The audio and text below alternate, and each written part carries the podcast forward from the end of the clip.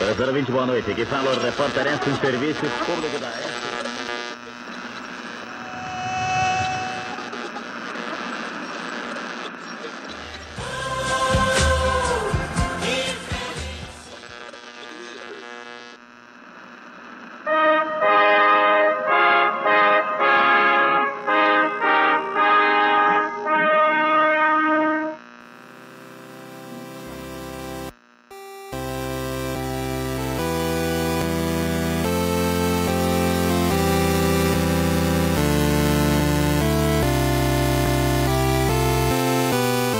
dia, boa tarde, boa noite, meu Covid é o Clipcaster mais amado de todo o país. Como você está?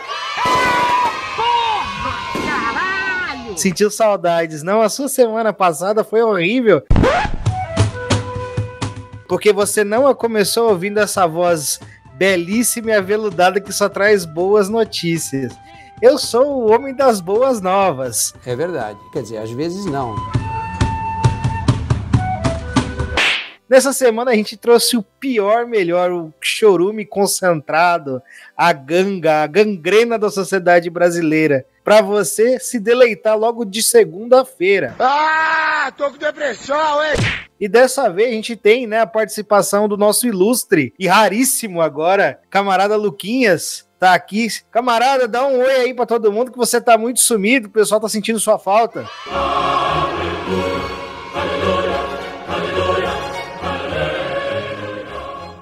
Boa noite, caros internautas. Uma boa noite. Telespectadores, classe trabalhadora é, do multiverso. é, as manifestações, camaradas. Felizmente, aí esse novo ciclo de lutas e, e de manifestações está exigindo bastante de nós, né? E quem traz as boas novas, não, não são os apóstolos, tá? Dessa vez é o Vitão. Não são os apóstolos, é o Vitão. Ainda bem. Estamos aí na atividade para falar de bastante chorume, é, de bastante biocombustível, né? Muito esterco, muito, muito estrume aí, muita bobagem, mas estamos na atividade. É isso, é nóis. Vamos aí para vocês hoje trazer quilos e quilos de fezes retiradas do estômago do Cocozonaro, colostomito maldito. Caguei. Mentira.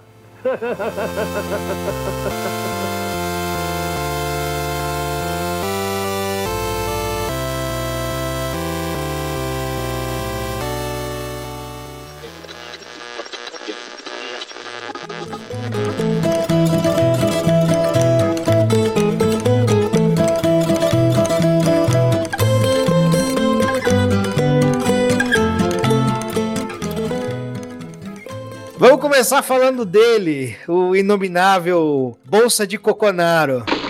Bolsonaro agora diz que é do Centrão. Extra, extra, 13 pessoas enganadas. O que, que ele fez? Ele fez uma nova reforma ministerial, né? Levou o Ciro Nogueira para a Casa Civil, que é do PP, líder do Centrão na Câmara, e ainda há a possibilidade de criação de outros vários ministérios, né? Como foi a criação do Frankenstein, do Ministério do Trabalho, que é o Ministério da Previdência, que é esse Ministério do Trabalho e Previdência, e vai abrigar, vai abrigar o ilustríssimo Onyx Lorenzoni. Um dos pontos do moralismo fascista na campanha do Bolsonaro foi enxugar ministérios, né? Então ele falava que não, que não ia criar ministérios, ia ter uma administração enxuta, ia diminuir os gastos, etc, etc. Então ele criou um ministério agora, né? Justamente para jogar no colo do Centrão. Um, dois, três. Vai, filhão. Bolsonaro ainda diz que ele é do Centrão, porque ele sempre foi de partidos que foram considerados do, cent do Centrão, né? Que são 500 e poucos deputados e a maior parte deles se encontram no Centrão, que tem que dialogar, e ele sempre foi do Centrão, que isso é uma bobagem. Nós não caímos nessa falácia fiscalista que diz que os problemas do país estão no inchaço da máquina pública, que os ministérios são necessários, né? Mas nós sabemos que o Ministério do Trabalho e da Previdência, na mão do Bolsonaro, é somente um cabide de empregos e um instrumento de barganha com é, os representantes clássicos das diversas frações da burguesia brasileira, né? Para vocês terem noção aqui da, da entrega, da, do toma lá da cá de sempre, que o fascista moralista do Bolsonaro é, fez. Com as mudanças, chega a quatro o número de ministérios ocupados pelo Centrão. O bloco também tem deputado João Roma, do Republicanos da Bahia, é, na Cidadania, Fábio Faria, do PSD do Rio Grande do Norte, nas Comunicações, e Flávio Arruda, do PL, do Distrito Federal, na Secretaria do Governo, né? O que, que isso aponta? Isso aponta que o Bolsonaro fará o possível e impossível para não se comprometer com o impedimento, né? Mesmo conciliar com o Centrão, que era algo inegociável no início da sua campanha, né? Foi uma das pautas centrais aí da agitação da sua campanha, dizer que não ia fazer a velha política, né? enfim, todo esse moralismo que engendrou fascistização de parte das classes médias, até parte das massas trabalhadoras aí que aderiram a esse projeto bolsonarista, que, que é basicamente um discurso raso que não chega, um discurso raso, fácil que não chega à raiz dos problemas, o que passa a sociedade brasileira, né? E nem essa retórica hipócrita ficou de pé no governo neofascista ultraliberal de Bolsonaro Mourão. O que, que fica lá claro? O Bolsonaro é só mais um representante da burguesia, do imperialismo, dos militares, um capacho que fará de tudo para salvar sua própria pele e para tentar se reeleger. Isso significa passar todo e qualquer ataque direto aos trabalhadores, expropriando, empobrecendo, superexplorando o trabalho, aumentando o custo de vida e por aí vai. Como qualquer governo no, capitalismo, né, o governo protofácista liberal do Bolsonaro está implicado até a tampa com corrupção, corrupção com vacina, inclusive, e assim, uma corrupção moleque, né, corrupção idiota. Os sujeitos acharam que usar intermediário na compra de vacina isso não ia ser descoberto, que isso ia passar impune, simplesmente, né? Um esquema tão moleque como esse, um esquema tão bate-cadeira, né? E é um governo que também está implicado nas barganhas antipopulares, antinacionais, sempre foram feitas, né? Basicamente, o governo Bolsonaro né, radicalizou ainda mais é, todas as práticas que eram usadas pelos outros governos enfim, de negociar cargos por apoio político e, e negociar esses cargos agora para se manter ainda no poder, passar de maneira veloz os ataques que faltam, né? Então aí a gente sabe que a adesão é alta na reforma administrativa que vem para arrebentar com o funcionalismo público e com a independência do funcionalismo público. É, é, é, basicamente isso, por isso ele fala que é do centrão e etc. Quem continua a apoiar esse governo depois de todas essas declarações, depois de toda essa prática social do governo, ou é muito desinformado ou basicamente aderiu o programa do neofascismo brasileiro. É, Vitão, camaradas, Bolsonaro é do Centrão. Acho que foi o Heleno que, que falou algum tempo atrás, né, né, Vitão? E se gritou, gritou pega Centrão, não sobra um, né? Não, não sobrou nem o Bolsonaro, né? Realmente é uma grande novidade, né? Bolsonaro já ficou mais de 10 anos no Partido Progressista, que é um verdadeiro filhote da ditadura. É um partido que vem lá da Arena, que em 80 se transforma em PDS e depois passa a ser PPB, né? Partido Progressista é, é, é Brasileiro. O PDS racha em dois, né? No PPB e no PFL, Partido da Frente Liberal. O PFL depois vira Democratas, que é esse esgoto que temos aí, e o PPB na década de 90 vira o atual Partido Progressista, que na verdade virou progressistas, né, Vitor? Teve um. Cortaram o partido do nome, né? Nessa última década viraram progressistas, que é o partido de Paulo Maluf, é o partido, durante muito tempo, foi o partido de Celso Russomano, né? Foi o partido da Cátia Abreu, do Espiridião Amin, né?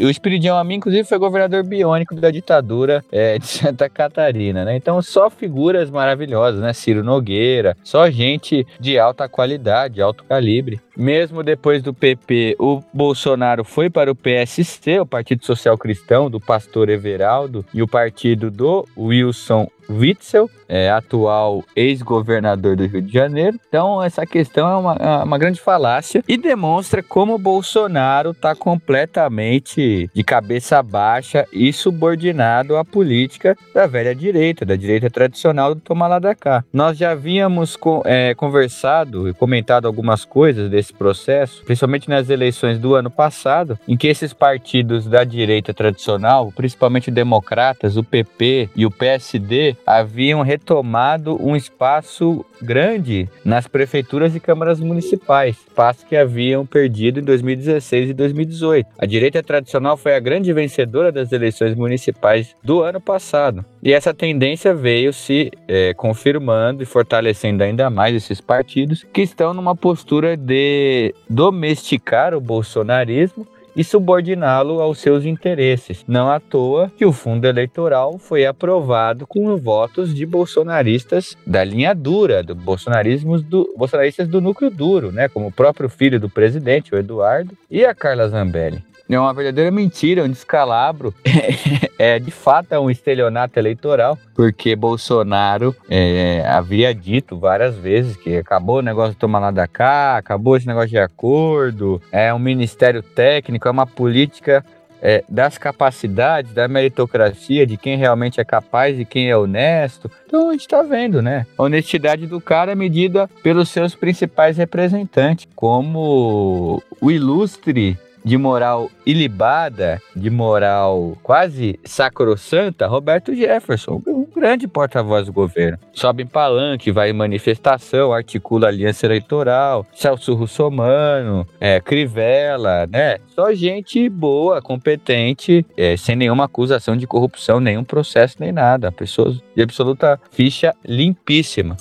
Bolsonaro vai mostrando sua verdadeira face. Né? O bolsonarismo sempre foi esgoto é o que de pior tem representado é, é, na política brasileira, é o que pior tem na política burguesa, para ser mais preciso na conceituação, é a burguesia anu, né? Essa escrotidão, essa imbecilidade, a burguesia ANU. E Bolsonaro busca aí com a sua base aliada acelerar ainda mais a agenda de reformas, de privatizações para tentar salvar alguma coisa do seu governo e tentar ao menos se preservar e preservar os seus filhos. Mas era surpresa. Zero surpresa. É engraçado a gente ver. É engraçado não. Engraçado seria se não fosse trágico, né? Tragicômico. Como uma parte mais é, radical, mais é, é, babona do seu eleitorado, aquela parte que realmente baba mesmo, que espuma e tal, defender esse tipo de coisa. Ah, não, mas ele tem que governar, mas é assim mesmo, né?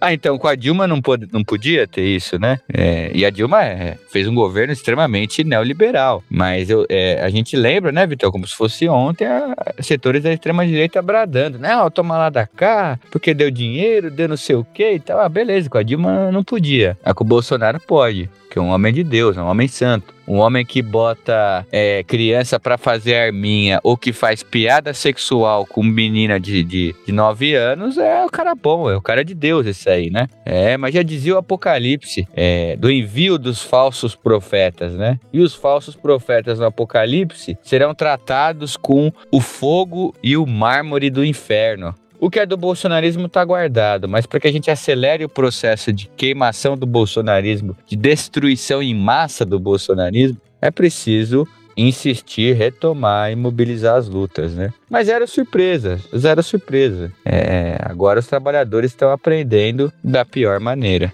infelizmente. Não, como você tá colocando, zero surpresa. A gente sabia que isso ia acontecer mais cedo ou mais tarde, e sempre aconteceu. A agenda aqui em campo centrão, em campo bolsonarismo, com algumas divergências de forma, algumas divergências táticas, mas no geral a agenda das diversas fações da burguesia, né, tirando uma divergência ou outra, no geral, as posições são de ataque aos trabalhadores. Então, uma reforma administrativa, essa reforma tributária extremamente regressiva, vem justamente a calhar, né? E Bolsonaro vai fazer o possível e vem fazendo o possível para se manter no governo. E é mais um sinal de que esse governo não vai cair de maduro, justamente se aliançando com o Centrão para que não se abra o processo de impeachment de maneira nenhuma. Agora o processo de impeachment ficou muito mais difícil. Só será aberto através da pressão popular. Bolsonaro será derrubado com a greve geral ou não será. Caso contrário, teremos que suportá-lo cometendo um genocídio contra a população brasileira de modo geral, né? Os trabalhadores negros, pobres, os indígenas quilombolas, os LGBTs, as LGBTs, e nada vai acontecer. O sujeito já se aliançou com aquilo de mais tradicional e de pior que existe na política brasileira, né? Que são os representantes de sempre da política burguesa. Bolsonaro é, em si, um representante. Mas teve, né, para se eleger, que se usar dessa retórica pós-política, da política da administração, da eficiência, que não tem nada vinculado a interesses partidários, e sim o interesse da nação e abstrata, essa bobajada, essa patriotada de goela que Bolsonaro sempre levou consigo. A gente vê que não é patriota, não é honesto, não é porra nenhuma. Esse sujeito já contradizeu tudo que ele disse em campanha, justamente um estelionato eleitoral dos piores nada do que ele disse se sustentou. Como pode Bolsonaro falar que é do Centrão? A campanha do sujeito foi toda centrada em bater no establishment, na política tradicional, etc, etc.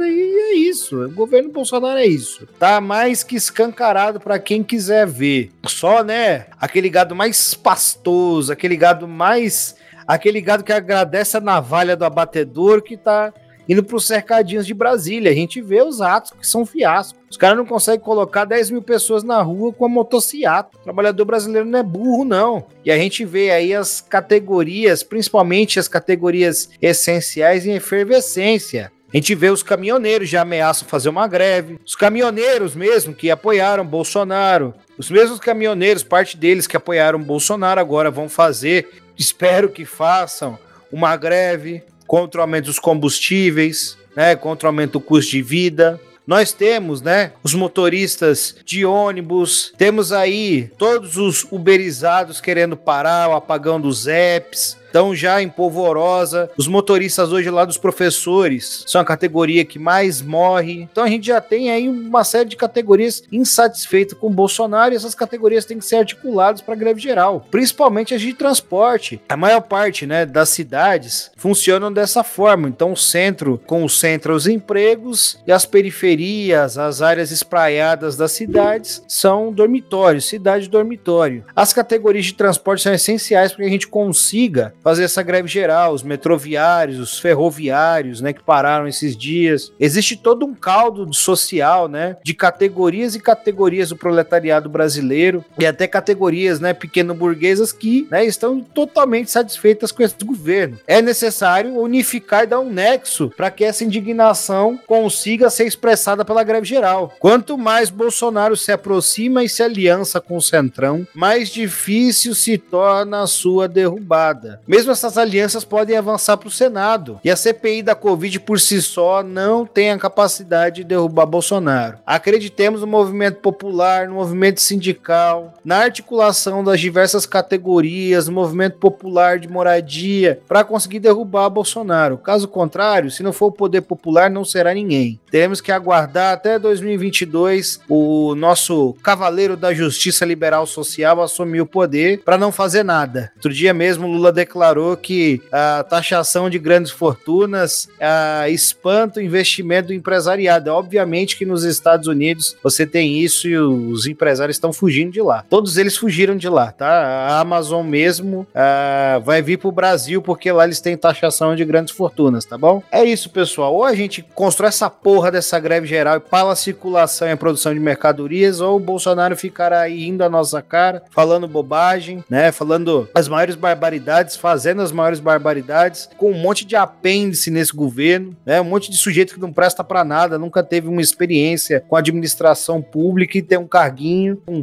6 mil parasitas militares que estão com a mamata gigantesca nesse governo do lacaio Bolsonaro. É isso, é greve geral e fora Bolsonaro Mourão.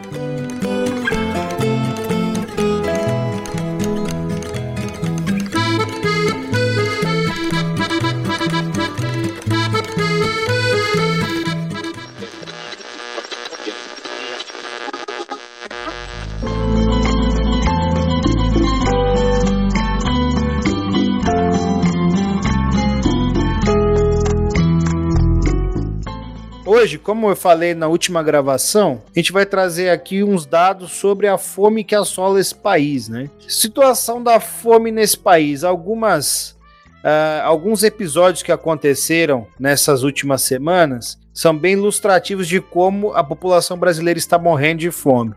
Uma fila com centenas de pessoas em Cuiabá, no Mato Grosso, né, debaixo de sol, né, galera esperando debaixo de sol, se formou e ficaram aguardando a doação de ossos que iriam para o lixo de um grande açougue da cidade. Então esse é o nível, as pessoas estão se aglomerando na porta dos açougues no meio da pandemia para conseguir osso buco para fazer sopa, tirar o tutano e comer. Esse é o nível que vem chegando a fome do brasileiro. Então a gente vê o quilo de carne, a carne de primeira chegando aqui 50, 60, 40 reais. É impossível comprar um quilo de carne hoje. As pessoas mais do que nunca vêm consumindo qualquer outro tipo de proteína, ovo, né? Isso quando consegue consumir alguma proteína e não consomem ah, os ultraprocessados que não tem nenhum tipo de valor nutricional e acabam com a saúde, a longevidade do povo brasileiro, né? Outra coisa que voltou voltou à moda no Brasil hoje é o consumo de fragmento de arroz. É uma opção quase sem nenhum valor nutritivo que substitui o arroz. E o valor desse fragmento vem subindo exponencialmente. Então você vê a mídia burguesa já justificando o uso do fragmento de arroz, dizendo que ele era usado e, e, que era um produto vendido já antes nos mercados. Mas quem comprava fragmento de arroz antes desse governo?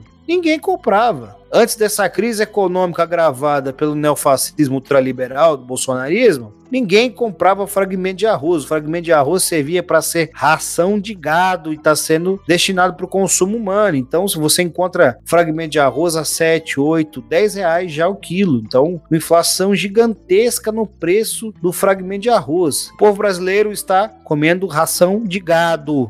Critiquem a Venezuela, falem a bobajada que vocês querem falar da Venezuela, de Cuba. Enfim, lá, a, a, além da propaganda imperialista, a, é, eles têm um embargo econômico. Aqui o que a gente tem é a morte deliberada, o extermínio da população brasileira, de parte da franja marginal da população que não está colocada no sistema produtivo, né? Então o bolsonarismo né, vem fazendo isso. O neofascismo brasileiro está realmente matando parte dessa população, dessa superpopulação. Temos 19 milhões de pessoas que estão passando fome no Brasil hoje. Outras, prestem atenção nesse número, outras 120 milhões vivem na insegurança alimentar, o que significa passar fome de maneira intermitente. Então, o sujeito ele não sabe se vai conseguir comer até o fim do mês e o que ele vai comer até o fim do mês, né?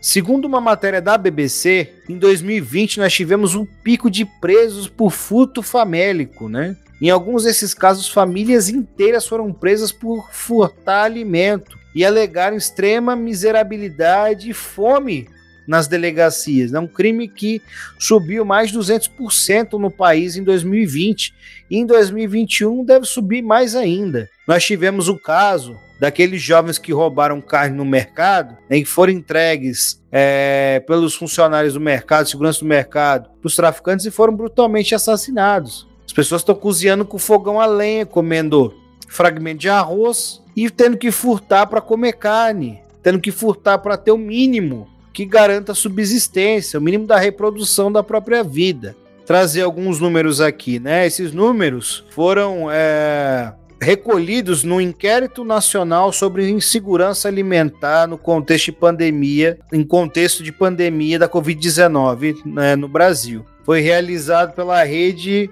Pensan, né? Rede Brasileira de Pesquisa em Soberania e Segurança Alimentar, né? Vou trazer alguns dos dados que eles obtiveram nas entrevistas no último ano. Milhares de entrevistas foram realizadas em 128 municípios das grandes regiões do Brasil, distribuídas nos 26 estados e no Distrito Federal. A pesquisa confirma que a fome no país tem um rosto de mulher, tem cor de pele preta ou parda e baixo nível de escolaridade, né? Então alguns dados aqui são importantes. Existe fome em 11,1% dos domicílios chefiados por mulheres e outros 15,9 enfrentam insegurança alimentar moderada, né? Quando a pessoa referida a um homem, né, o número baixa para 7,7% dos domicílios. E as pessoas negras, né, verificou-se que pretos e pardos enfrentam segurança, enfrentam segurança alimentar grave em 10,7% dos domicílios que é um percentual muito maior do que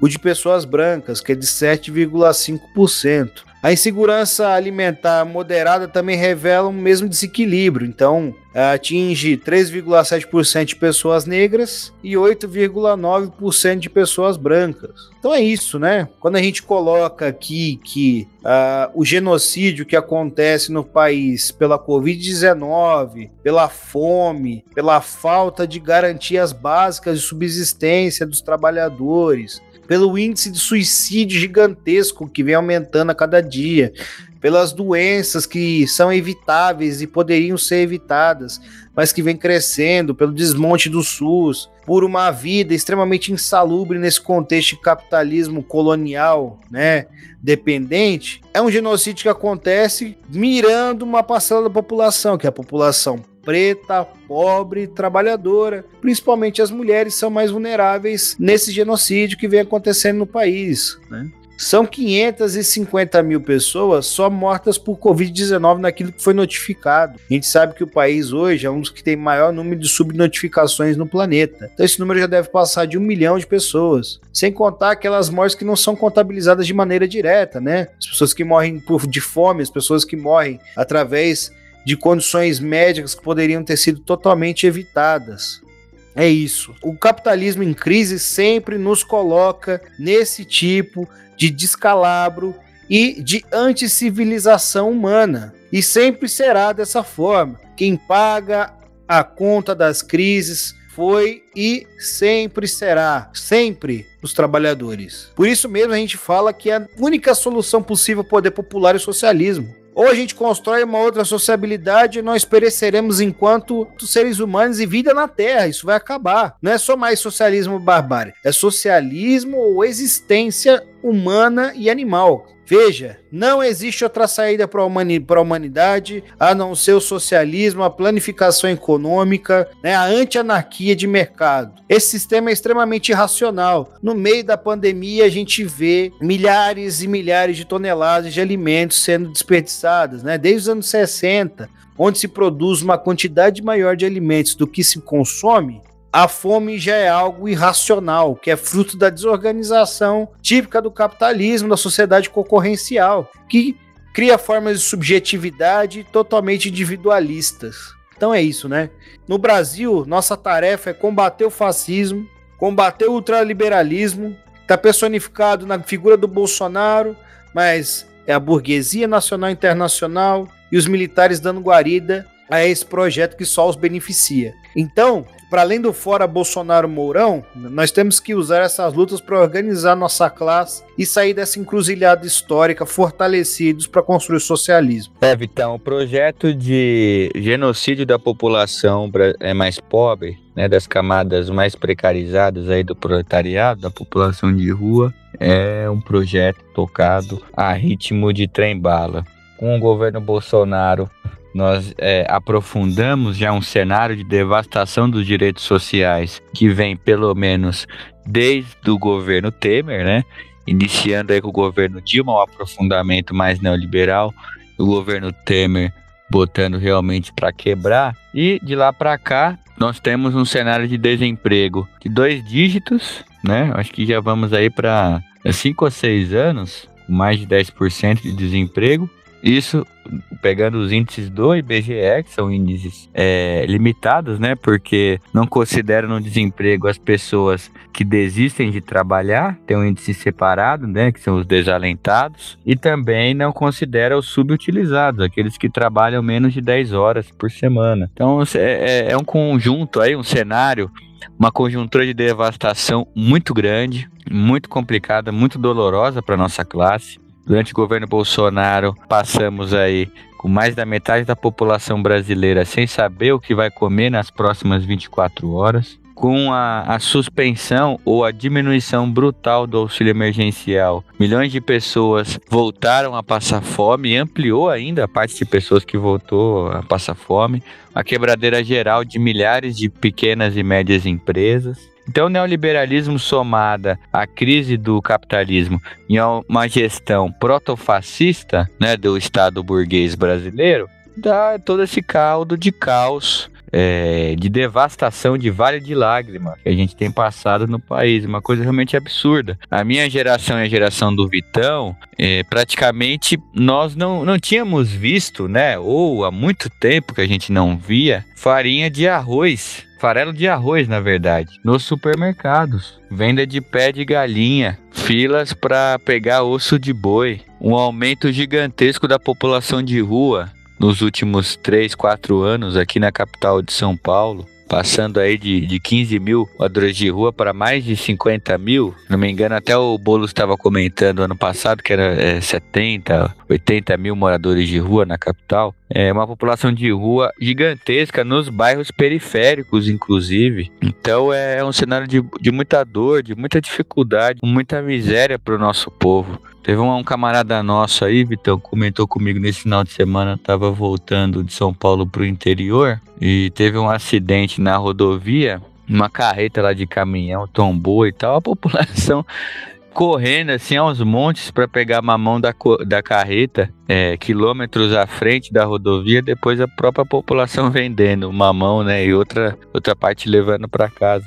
Então, é, é um cenário muito duro, muito sofrido. E tirar o bolsonarismo é uma questão de classe, porque a nossa classe trabalhadora que é a principal beneficiada com a retirada do Bolsonaro e do Mourão, mas é uma medida sanitária e humanitária. Né? O governo Bolsonaro é uma tragédia, uma tragédia que foi iniciada a partir do golpe de 2016, né? cujo embrião já estava com o governo Dilma, mas o alien mesmo saiu para fora né, no governo Temer. O governo Dilma já era o hospedeiro, né, Vitão? Mas o Alien mesmo sai para fora no governo Temer. E aí vira esse monstro, essa aberração do bolsonarismo de agora. Realmente é, é muito triste, muito triste e muito doído. A gente vê uma conjuntura de miséria, de pobreza muito grande na capital de São Paulo, nos rincões do país, é que o cenário é pior ainda. Nos interiores, é nas regiões mais afastadas, mais precarizadas, né? é, as pessoas morrendo de frio.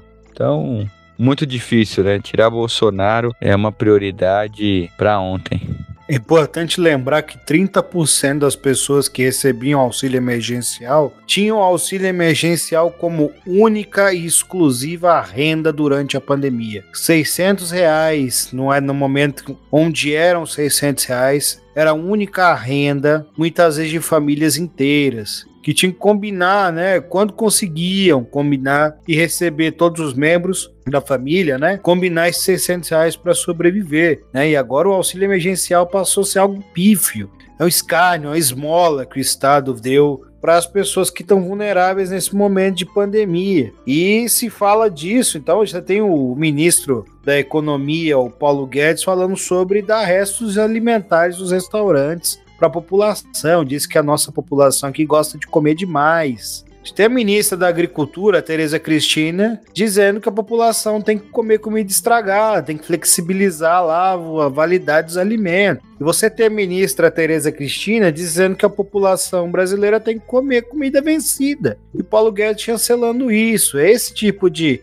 verme antissocial, anti-humanista, que representa o que de pior há na burguesia brasileira internacional, né? É a burguesia desnudada, como tá colocando Luquinhas, é isso, sem nenhum tipo de sapatênis, sem nenhum tipo de brilho, sem nenhum tipo de camuflagem. É esse o interesse burguês transformar a vida dos trabalhadores na reprodução do mínimo para que aquele sujeito consiga no outro dia voltar a trabalhar. É isso, esse é o patamar de exploração. É, então a gente, a gente vê, né, determinadas uh, jornadas de trabalho que, que vem acontecendo, principalmente dos uberizados, é que, que nos remetem, né, de, medindo as devidas uh, proporções, enfim, temporalidades históricas, a escravidão. O sujeito trabalha 15 horas por dia para conseguir se sustentar e conseguir sustentar o, o carro e etc. num, num Uber. O que, que é isso? O que é um cara dirigir 15, 16, 14, 13 horas por dia? Isso é escravidão, caralho.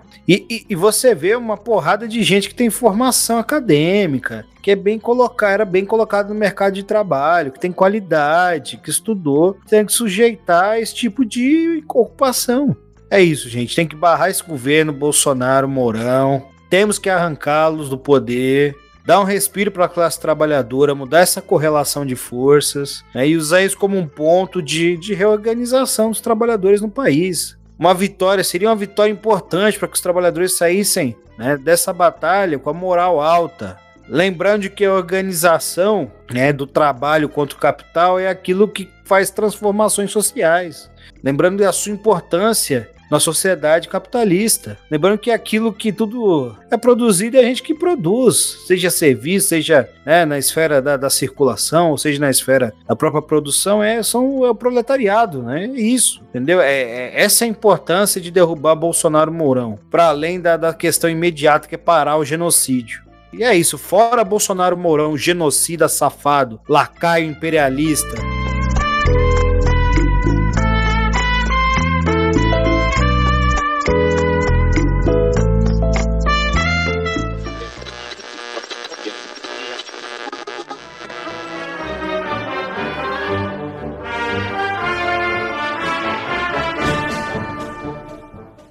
No último dia 24 de julho, né, a estátua do Borba Gato foi queimada e o ato foi assumido por um coletivo chamado Revolução Periférica. Borba Gato foi um bandeirante assassino, estuprador, assim como a maioria dos bandeirantes. Entretanto, a burguesia elite paulistas, né, lá no momento de consolidar sua identidade, no início do século XX, se usou desses símbolos, né, como grandes bravadores que fizeram país e atrelaram isso, né, à história de São Paulo, como se a história de São Paulo fosse a história do Brasil. Os bandeirantes, via de regra, né, escravizaram e matavam indígenas cometiam todos os tipos de atrocidade, estavam com capitães do mato, etc, etc. A gente sabe, né, que a, a, a colonização do país está intrincada ao capitalismo internacional, milhares, milhões e milhões de vidas serviram para acumulação primitiva de capitais, para criar uma burguesia dependente débil, um país desindustrializado que fez transformações por cima e reprimiu e reprime as revoltas e anseios populares, né? Com o chicote na mão, com a violência brutal. A maior parte dos países coloniais são assim, mas o Brasil especialmente, por conta principalmente da sua formação econômico-social, né? O caráter da, da sua formação e da sua posição estratégica na América Latina. Então, o tio Sam nunca tirou porrete de cima das nossas cabeças aqui. Borba Gato é, basicamente representa tudo que eu falei anteriormente. E é por isso que sua estátua foi queimada no dia 24 e nem sofreu nenhum dano de fato, né? Pô, bagulho é de concreto armado, deveriam ter arrancado essa merda. E aqui eu quero que se foda.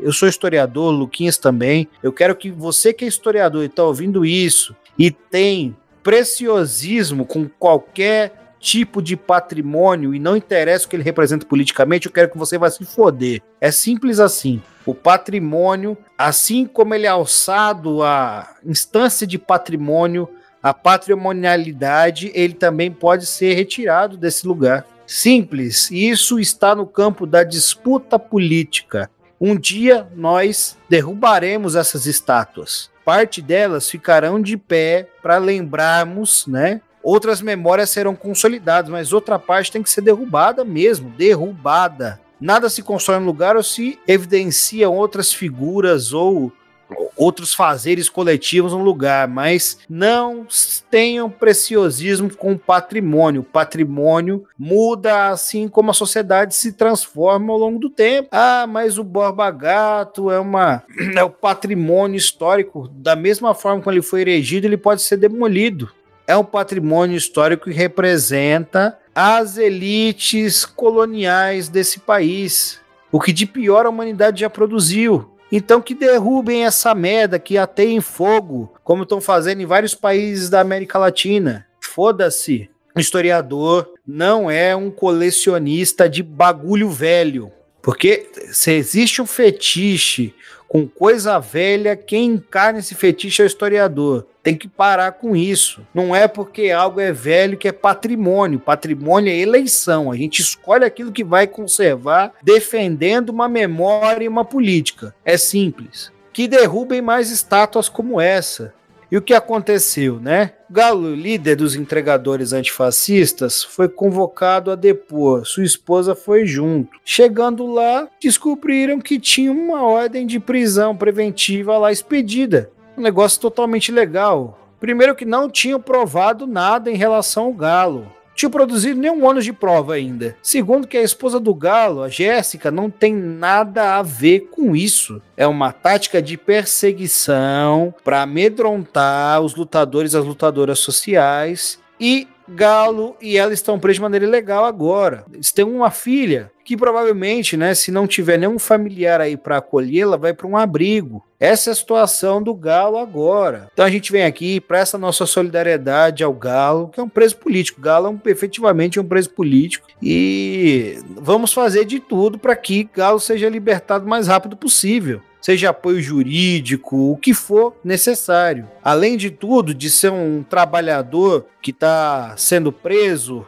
né, injustamente, Galo é uma liderança política importante, um dos organizadores do movimento que deu um prejuízo gigantesco para iFood e outros, né, outras plataformas de exploração aí dos entregadores. O Galo estando preso agora é um troféu para esses empresários, para esses magnatas. Figura importantíssima, um sujeito honesto, né, que nós conhecemos aí pessoalmente. E é isso, né? Lutar não é crime. Que se foda o Borba Gato e as elites que o construíram, que consolidaram a sua memória né? E não à toa, um empresário se colocou à disposição para colocar, para restaurar essa porra dessa estátua.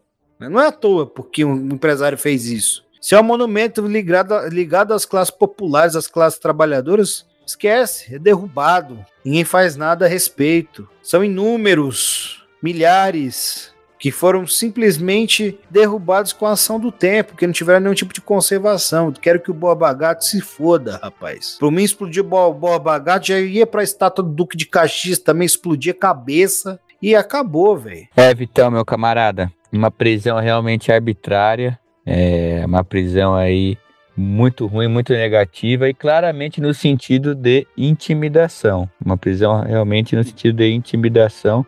A prisão da Jéssica é ainda mais absurda, ainda mais arbitrária, sendo que ela nem, nem estava no, no ato, né? Tanto ela não estava na ação direta, quanto ela não estava no ato lá do dia 24. Então, é uma coisa assim absurda. Chega a, me parecer até um pouco criminosa esse tipo de prisão. É uma ação direta que expressa uma correta e legítima insatisfação popular com símbolos históricos utilizados pelas classes dominantes brasileiras, passando pelos senhores de escravos, senhores de engenho, pelos industriais, depois pela burguesia agrária, mais recentemente pela burguesia monopolista brasileira. É, é, um, é um símbolo assim que também não tem nem todo esse valor histórico, afinal de contas, é uma estátua de 63 né, para a história, é, 58 anos não é nada. É, então é uma ação direta legítima. Agora o principal é trazer essa molecada, esses camaradas, trazer a Revolução Periférica para um trabalho sistemático de massas, trabalho de base e com ações diretas em, em outras ocasiões. Ações diretas que realmente parem a circulação do capital, trancaço, greve, fazer ações aí nos bairros periféricos, né? Isso também é muito importante para que não fique uma ação direta somente isolada na questão da estátua, que teve um simbolismo importante, atraiu atenção, conseguiu fazer uma agitação, uma propaganda aí bacana de que esse tipo de símbolo não nos representa. Esse tipo de símbolo não nos representa. E é preciso utilizar esse episódio para a gente repensar uma política de valorização histórica, de patrimônio histórico que realmente atenda aos interesses populares. Uma política de, de museologia, de monumentos, etc., que represente os símbolos da classe trabalhadora, das classes populares, dos quilombolas, dos povos indígenas, dos negros da terra, como diz o, o John Manuel Monteiro, né, Vitão? Um livro muito bacana. Ele falou um pouco da, da escravidão indígena e da dinâmica colonial aqui na, nas capitanias do Sudeste, de São Vicente, etc. É preciso ter símbolos que representem a diversidade da classe trabalhadora, não símbolos que representem a diversidade da classe dominante. Claro, a gente ainda está no capitalismo, é preciso primeiro derrubar esse sistema. Mas até lá a gente pode fazer uma. pode e devemos fazer uma disputa histórica uma disputa política em termos de acervo, de preservação de monumentos, que coloque em jogo e coloque em cena os interesses da classe trabalhadora brasileira. Seria muito mais importante ali termos estátuas de quilombolas ou povos indígenas. Estátua dos Tamoios, da Confederação dos Tamoios, por exemplo, do Quilombo do Jabaquara, quilombo histórico muito forte na Zona Sul, enfim, entre outras questões, né? É, e aí devemos nós, como democratas, como socialistas, comunistas, progressistas, anarquistas, nos colocarmos contra qualquer tipo de criminalização das lutas populares e do camarada Galo, da companheira Jéssica e do rapaz também lá do Bill, né, que parece que já foi solto agora à noite. Mas é isso, estaremos em guarda e manteremos a, a vigília e a denúncia dessa situação arbitrária. Não, é um absurdo, né? essa prisão é um absurdo. É, o governo Bolsonaro do PSDB dando um recado claro, né?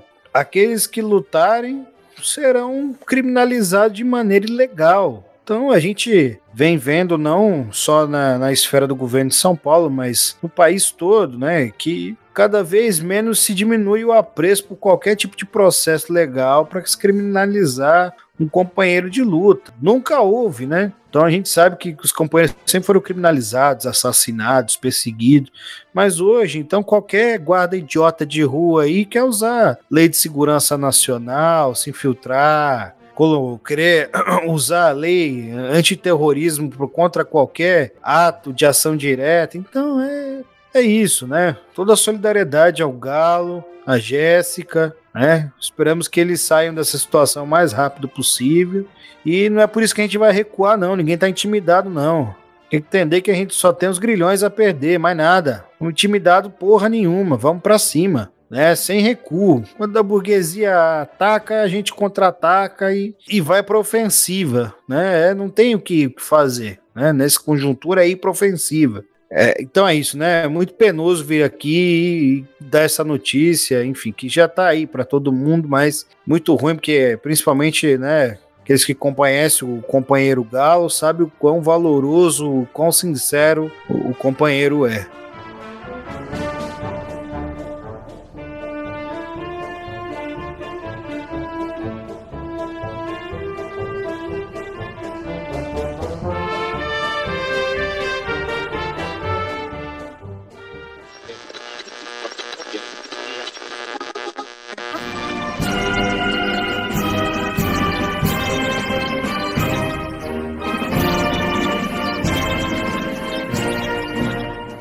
Vocês que chegaram até aqui neste lindo, belo, maravilhoso, delicioso, crocante episódio, já sabem que é hora do nosso jabá. Hoje eu vou dar o jabá de maneira resumida porque os links estão todos na descrição. Então, você tem o nosso Catarse. Você vai lá no nosso Catarse, vê as nossas faixas lindas e maravilhosas de financiamento. Investir no nosso Catarse é melhor que comprar criptomoeda, é melhor que comprar títulos da dívida pública. Eu a garanto! Se você investe no nosso Catarse, você fica milionário. Que bom! Você fica rico em conhecimento, sapiência, sabedoria. Você se transforma naquele inteligentão, né? um sujeito que tem papo para tocar em qualquer ocasião. Um bom malandro, conquistador, tem naipe de artista, pique de jogador. Também tem a livraria da Musa lá no site da Bom de Livros. Vai lá, compra um livro para virar um intelectual orgânico, inorgânico, intergaláctico. Um, um, inteligentão que lê na Starbucks, que faz citações de cabeça. São 50 livros que a gente separou de maneira carinhosa e afetuosa para que você se transforme né, num, num acadêmico, num, num sujeito ilustrado. Tá certo? Também a gente tem o nosso PicPay, vai lá, faz aquela, aquele depósitozinho do auxílio emergencial lá, sobrou um pouquinho, né? Envia uma cesta básica para nós, né? Tem agora o Vale Cesta Básica que as empresas dão, você envia pra gente via PicPay, aluguel da casa dos seus pais, né? Aposentadoria da avó, pode enviar pra gente, dinheiro do jogo do bicho. Temos também nosso Pix. Manda Pix é o novo Manda Nudes. Então você vai ver o nosso Pix e mandar um Pixão pra gente. Ai, que delícia! Manda Pix e rolas pra gente. Que delícia! Você vai na, lo na loja Vandal e tem as camisetas belíssimas lá do Legoff, da Escola dos Análises. O nosso querido é, monarquista comunista, Gustavo. Eu! Gustavo aí, ó. tá filiado ao PSOL, mas fica lá balançando bandeira do PCB nos atos. Tá denunciado, hein? Desde denunciado. Eu vou dizer, não seja leviano. Ai, ai. Ele que faz as camisetas maravilhosas pra gente, né? Vejam lá, as estampas são muito bonitas. A galera tem comprado, né? Ficou caralho, a galera tem realmente comprado. Vão lá, compram a camisetinha da Clio, né? Saiam aí descolados para encontrar a gata, o gato, belíssimos, né, garbosos, galantes. Tem algum recadinho para dar aí, Luquinhas? Meus camaradas, gostaria de deixar aqui é, um agradecimento especial aos camaradas da unidade classista, da nossa corrente sindical querida e tão aguerrida, nesse último período de tantas lutas e tantas batalhas travadas. Reforçar aqui a sugestão para consumirem todo tipo de material, todos os programas da Rede Clio História e Literatura, de informação, uma grande cadeia global aí de conhecimento histórico, de cultura. Escutem o Medievalíssimo, o ClioCast, né, e todos os materiais. Gostaria de deixar também aqui a sugestão é, da leitura de alguns livros fundamentais para entendermos a conjuntura brasileira, reforçar aqui algumas sugestões que eu já dei em outros momentos, mas deixar aqui é, a sugestão da leitura do Fogo da Conjuntura,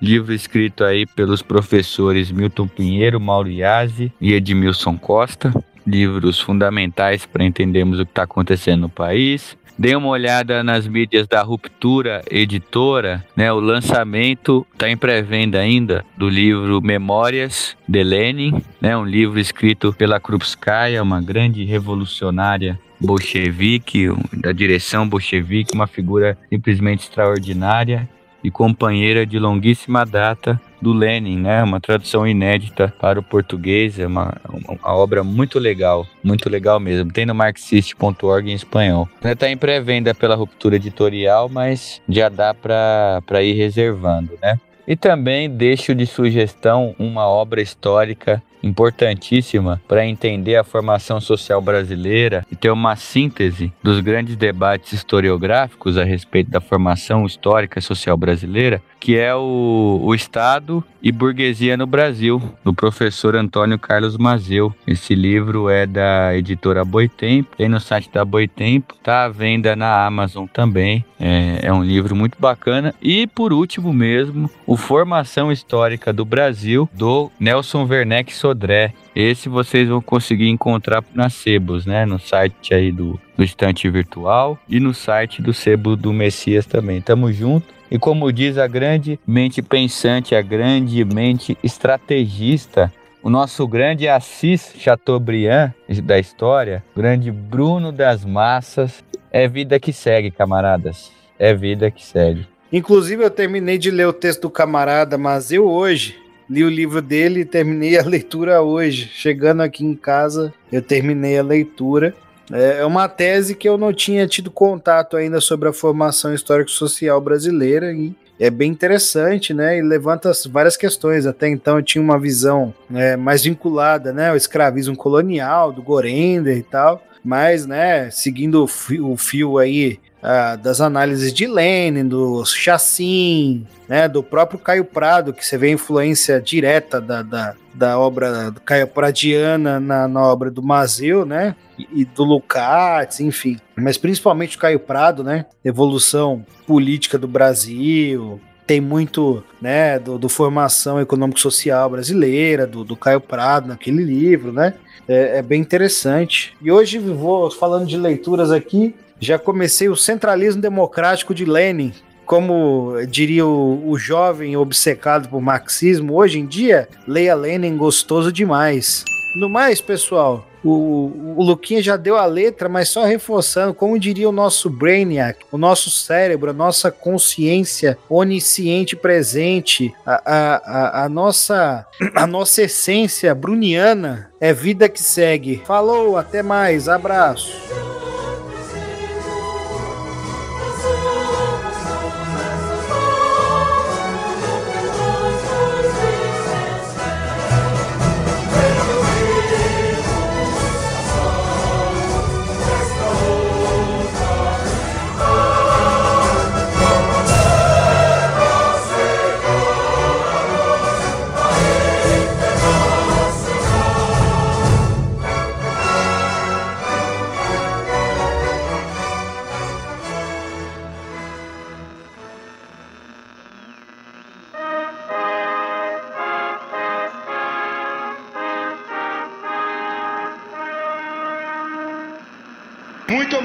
Com Deus, valeu. Santos!